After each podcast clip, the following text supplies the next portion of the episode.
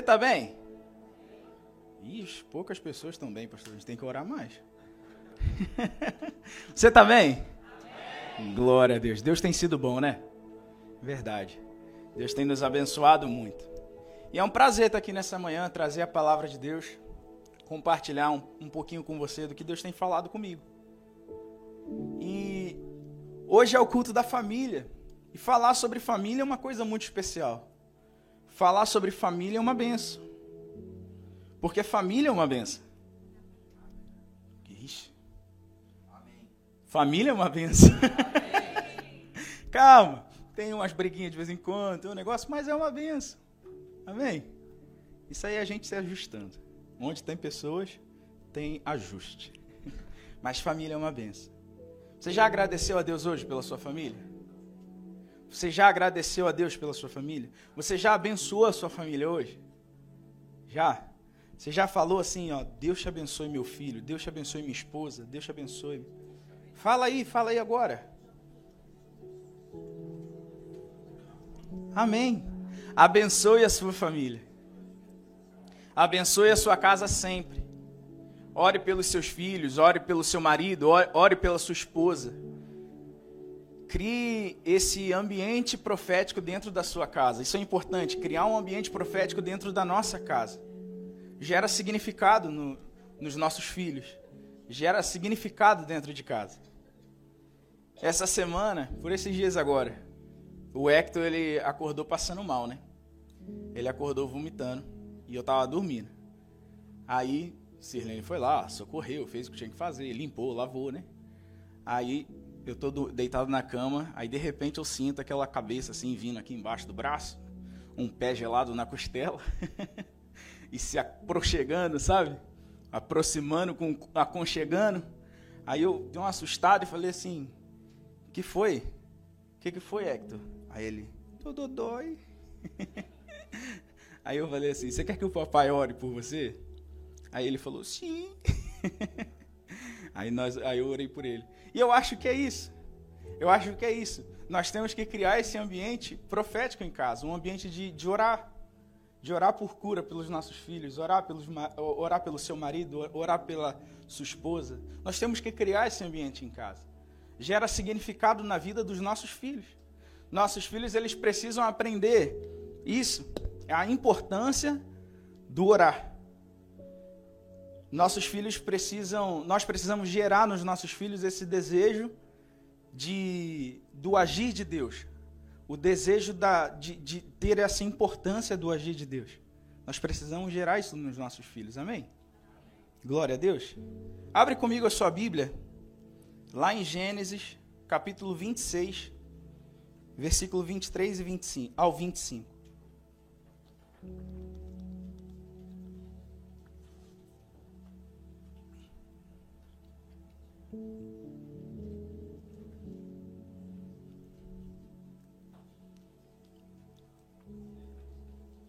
Gênesis 26, versículo 23 ao 25. A palavra de Deus diz assim: Dali Isaac foi para Berseba. Na mesma noite, o Senhor lhe apareceu e disse: Eu sou o Deus de seu pai Abraão. Não tenha medo, porque eu estou com você. Eu o abençoarei e multiplicarei a sua descendência por amor de Abraão, meu servo. Então Isaac levantou ali um altar, diga um altar. Tendo invocado o nome do Senhor, armou a sua tenda, diga tenda e os servos de Isaac abriram ali um poço, diga poço. Aleluia. Feche os seus olhos, curve a sua cabeça. Pai, nós te damos graça. Nós te agradecemos, Senhor, porque a tua presença é real aqui nesse lugar. E nós te entregamos esse momento agora da palavra e pedimos, fala conosco, flua através dessa mensagem, Deus, e, e habita o nosso coração. Entra aqui no nosso coração, Deus, que essa palavra venha ser uma semente em terra fértil e venha germinar e gerar bons frutos. Em nome de Jesus, nós repreendemos agora, Deus, todo o intento de Satanás de deturpar a mensagem, de deturpar alguma palavra, Deus, de confundir a mente. Nós repreendemos em nome de Jesus e declaramos que só o Teu Espírito Santo tem liberdade de agir aqui nesse lugar. Amém? Glória a Deus. Nós vamos falar hoje sobre gerando significado na família. E eu vou direto na palavra, sem muito rodeio, sem muita coisa. Primeiro ponto que eu gostaria de compartilhar com você é que nós somos raízes geracionais. Existem raízes geracionais. Deus, Deus age de forma geracional. Você vai ver na Bíblia que Deus fala conosco de forma geracional. A todo tempo, Deus trabalha com gerações. Deus não trabalha só com o indivíduo, Deus trabalha, Deus muda a vida de uma pessoa para que essa pessoa mude a geração dele. Amém? Você já viu? É, em, todo, em todo lugar é a mesma coisa, em, em todo aspecto é a mesma coisa, não só na Bíblia. Na nossa vida também é igual. Você tem aquele pai, aquela mãe que não tem muita condição, mas eles batalham, batalham, batalham, dão uma boa educação para o filho. O filho estuda, tem bom estudo, consegue um bom emprego, tem um bom salário, então ele muda a geração dele dali para frente. Porque ele tem um bom salário, então ele gera a mesma, ou quer dizer, ele dá mais oportunidade para o filho dele. Então o filho dele vai, tem um bom estudo, tem um bom salário e gera mais ainda para a vida dele. Então você muda de forma geracional. E Deus muda de forma geracional. Deus muda a vida de um, de um indivíduo para impactar uma geração. Amém? É assim que Deus trabalha. Nós vamos ver na Bíblia que Deus fala sempre de forma geracional. No versículo 24, Deus fala para Isaac: Eu sou o Deus de seu pai Abraão. E ele segue dizendo: Te abençoarei, te multiplicarei e multiplicarei a sua descendência por amor a Abraão. Por amor do seu pai eu vou abençoar a sua geração. Então, nós temos que ter isso em mente, que aquilo que nós fazemos impacta na vida dos nossos filhos, dos nossos netos, impacta a vida dos nossos bisnetos. Tudo que nós fazemos hoje gera um significado. Amém? Nossos atos de hoje, nossas escolhas de hoje influenciam na vida dos nossos filhos amanhã, dos nossos filhos, dos nossos netos e assim por diante. Em Êxodo 20, nós vamos ler a respeito do manda, dos mandamentos, dos dez mandamentos. Depois você dá uma olhadinha. Êxodo 20. Mas no versículo 5 e 6, vai dizer assim: ó, Não te encurvarás a elas, nem as servirás, porque eu, o Senhor, teu Deus, sou Deus zeloso, que visita a maldade. Essa palavra visita no original quer dizer punição. Ou seja, puno a maldade, que vem de pecado, iniquidade dos pais nos filhos, até a terceira e a quarta geração daqueles que me aborrecem. E faço misericórdia, bênção, até mil gerações aos que me amam e guardam os meus mandamentos. Ou seja, Deus ele, Deus ele visita a maldade, ele, trai, ele traz o, essa punição do pecado dos pais nos filhos até a quarta geração. Mas quando nós decidimos andar no caminho de Deus e, e obedecer os seus mandamentos, ele, nos, ele abençoa até mil gerações a partir de nós. Então nós temos uma opção. Você tem uma opção. Você tem a opção de ser um agente de bênção ou ser um agente de maldição para sua família. Você tem a opção de gerar significado, bom ou ruim, na sua família. Nós somos chave para os nossos filhos. Amém? Seja um canal de bênção para os seus filhos. Seja uma raiz de bênção para os seus filhos. As suas atitudes de hoje influenciam na vida da geração que virá a partir de você. Então, quando você pensar sobre você, você tem que pensar grande. Você tem que pensar assim: não sou só eu. A partir de mim virá uma geração. E aquilo que eu faço hoje vai impactar a vida deles também. Você tem a oportunidade de gerar uma, de, de gerar uma geração que vai impactar uma nação partir de você pode vir uma pessoa que vai ser o novo presidente e vai mudar tudo que está acontecendo. Imagina. Glória a Deus. Você tem essa opção. Muitas das vezes nós agimos pensando que a vida é aqui, agora, e que o máximo que pode acontecer é morrer. Mas isso não é verdade. Nós morremos, mas as consequências do que, do que fazemos não morrem. Nós morremos, mas o que geramos não morre. Seja bom ou seja ruim. Essa consequência ela, ela vai nos nossos filhos. Quando vivemos sem nos importar com o que geramos, nós acabamos gerando algo na, na vida dos nossos filhos e geramos pessoas, adultos, futuros adultos, doentes, emocionalmente, cheios de crises existenciais, com traumas. Às vezes, quando a gente vai para um gabinete, né, vai aconselhar uma pessoa e você já, já vê logo assim, fala, tem uma raiz aqui que vem lá do pai, da mãe, da avó, do vô. Tem algo que vem dali, que a gente tem que quebrar. Porque tudo que nós fazemos hoje gera significado na nossa casa. Amém? Raízes doentes não geram frutos saudáveis. Pense em você como uma raiz. Pensa aí, você é uma raiz. Você gostaria de gerar um, fruto saudável ou um fruto doente? Um fruto saudável. Não é verdade? Nós precisamos gerar um significado bom na vida do, dos nossos filhos. Que tipo de referência, que tipo de raiz você deseja ser para a sua descendência? Pensa aí, que tipo de raiz você deseja ser para a sua descendência? Como você deseja ser lembrado pelos que virão daqui a uns 100 anos, quando eu for para a glória? Que eu quero viver mais uns 100. daqui a bastante tempo, quando eu for para a glória, daqui a bastante tempo, quando você for para a glória, como é que você gostaria de ser lembrado pelos seus filhos, pelos seus netos? pelos filhos dos seus netos, como você gostaria de ser lembrado? Não, meu pai foi um homem de Deus. Esse pensamento é bom, né? Imagina essa lembrança. Não, meu pai foi um homem de Deus. Hoje eu sirvo ao Senhor pelo exemplo que eu vi na vida do meu pai. Eu posso falar isso. Glória a Deus, aleluia. Hoje eu sirvo ao Senhor pelo exemplo que eu vi na vida do meu pai. Porque um dia o pai do meu pai decidiu chegar em casa e falar assim: domingo todo mundo vai para a igreja. na base do cinto. Mas todo mundo foi. foi na base do cinto? Mas foi. Todo mundo foi para a igreja. Meu avô e minha avó, por parte de pai, eles tiveram seis filhas. Um filho, que é o meu pai, o mais novo. E meu avô acho que adotou mais uns dois. Eu acho que minha família tem cinco pastores. Filhos do meu avô. E os netos estão caminhando no mesmo caminho. Porque o que fazemos hoje gera significado na vida dos nossos netos, bisnetos e assim por diante. Amém? Decisões tomadas, atitudes tomadas. Deseje ser uma raiz de bênção na vida dos seus filhos. Você que é pai, você que é mãe, você sabe disso. O teu filho te analisa de, de, de, cima a baixo. Se você ainda não sabe, eu vou te falar. Ele te analisa de cima a baixo e os teus trejeitos ele imita.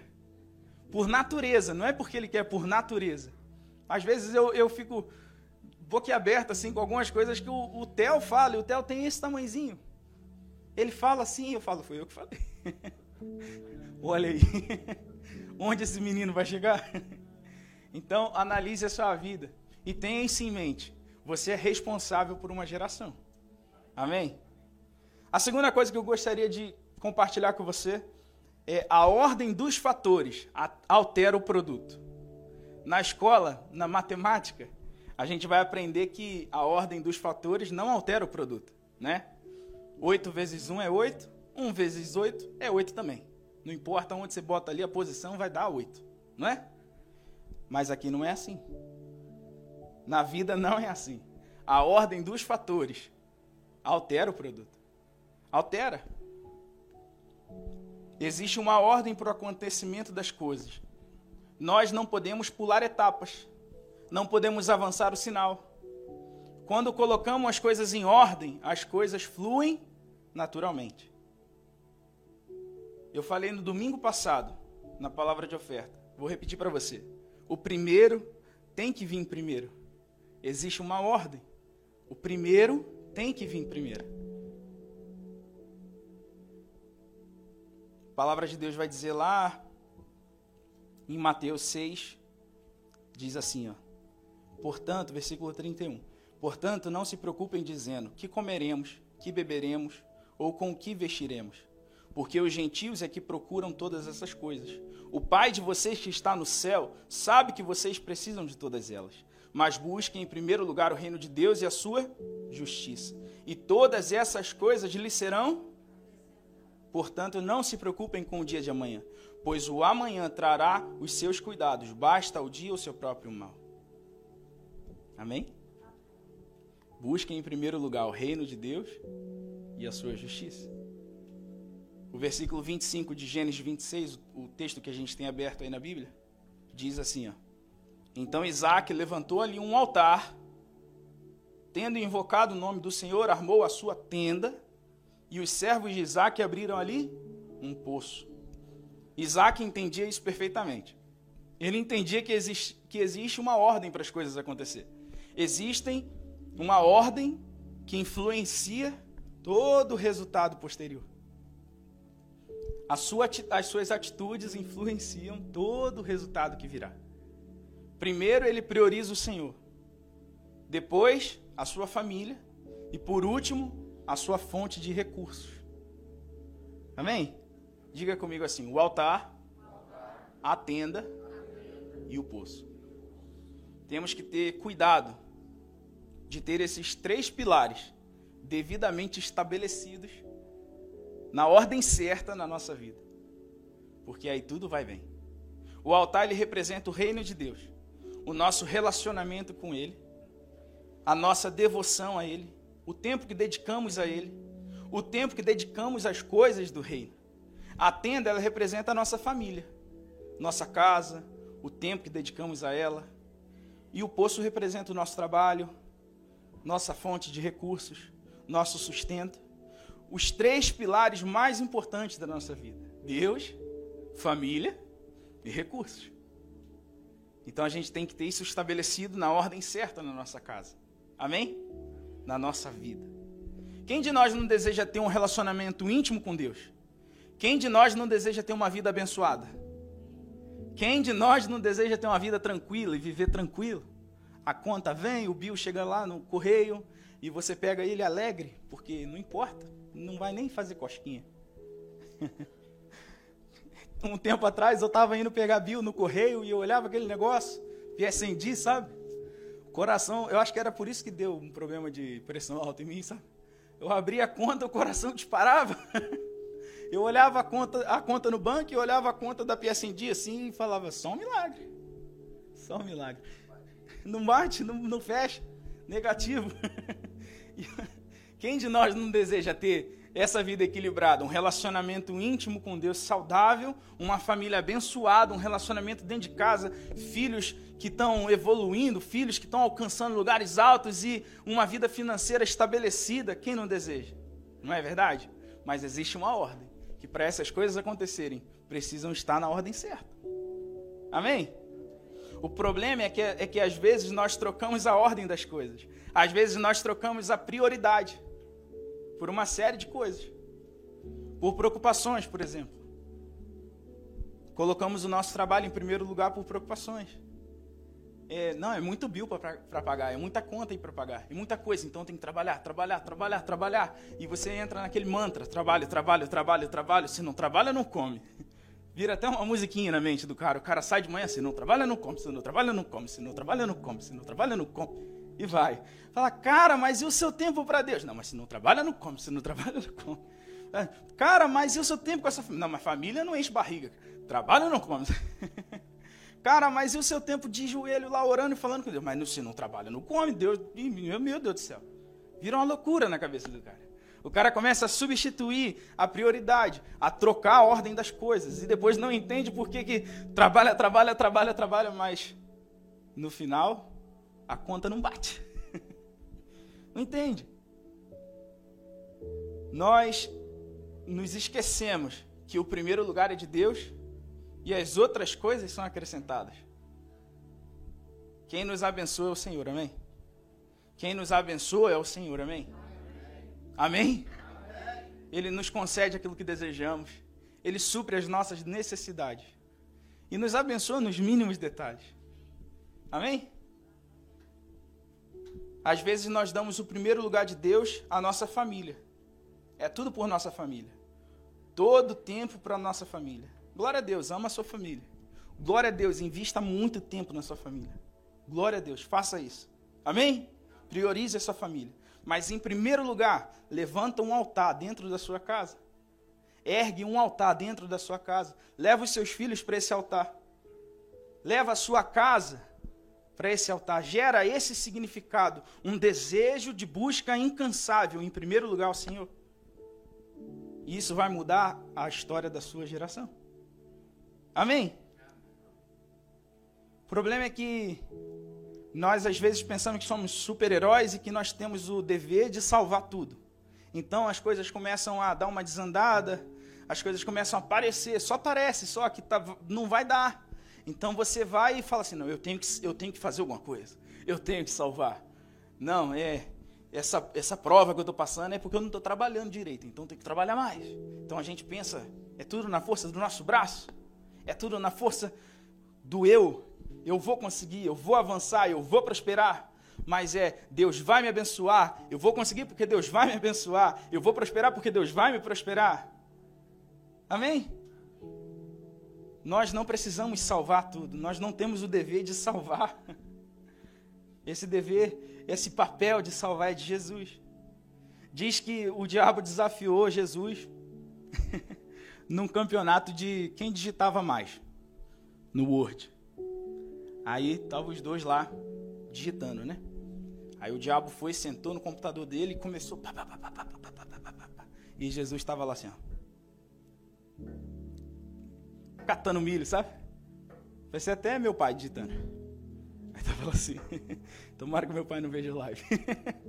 tava lá assim. Aí, e o diabo começou a zombar. E falou: Jesus, está muito devagar. Começou a zombar. Falou: Você não escreve nada, eu vou ganhar isso fácil. Aqui, ó. Já foi um texto. Você é muito devagar, nem digitar você sabe. E Jesus lá assim, ó. Aí quando estava acabando o tempo, a luz acabou. A luz acabou. Aí desligou os computadores. Quando voltou, a frase que Jesus tinha escrito estava lá. E o texto que o, Jesus, que o diabo tinha escrito estava apagado. Não tinha mais nada, estava em branco. Aí o diabo perguntou assim: Mas como é que Jesus pode ganhar? Aí o juiz falou: Porque Jesus salva. A piada ninguém entendeu?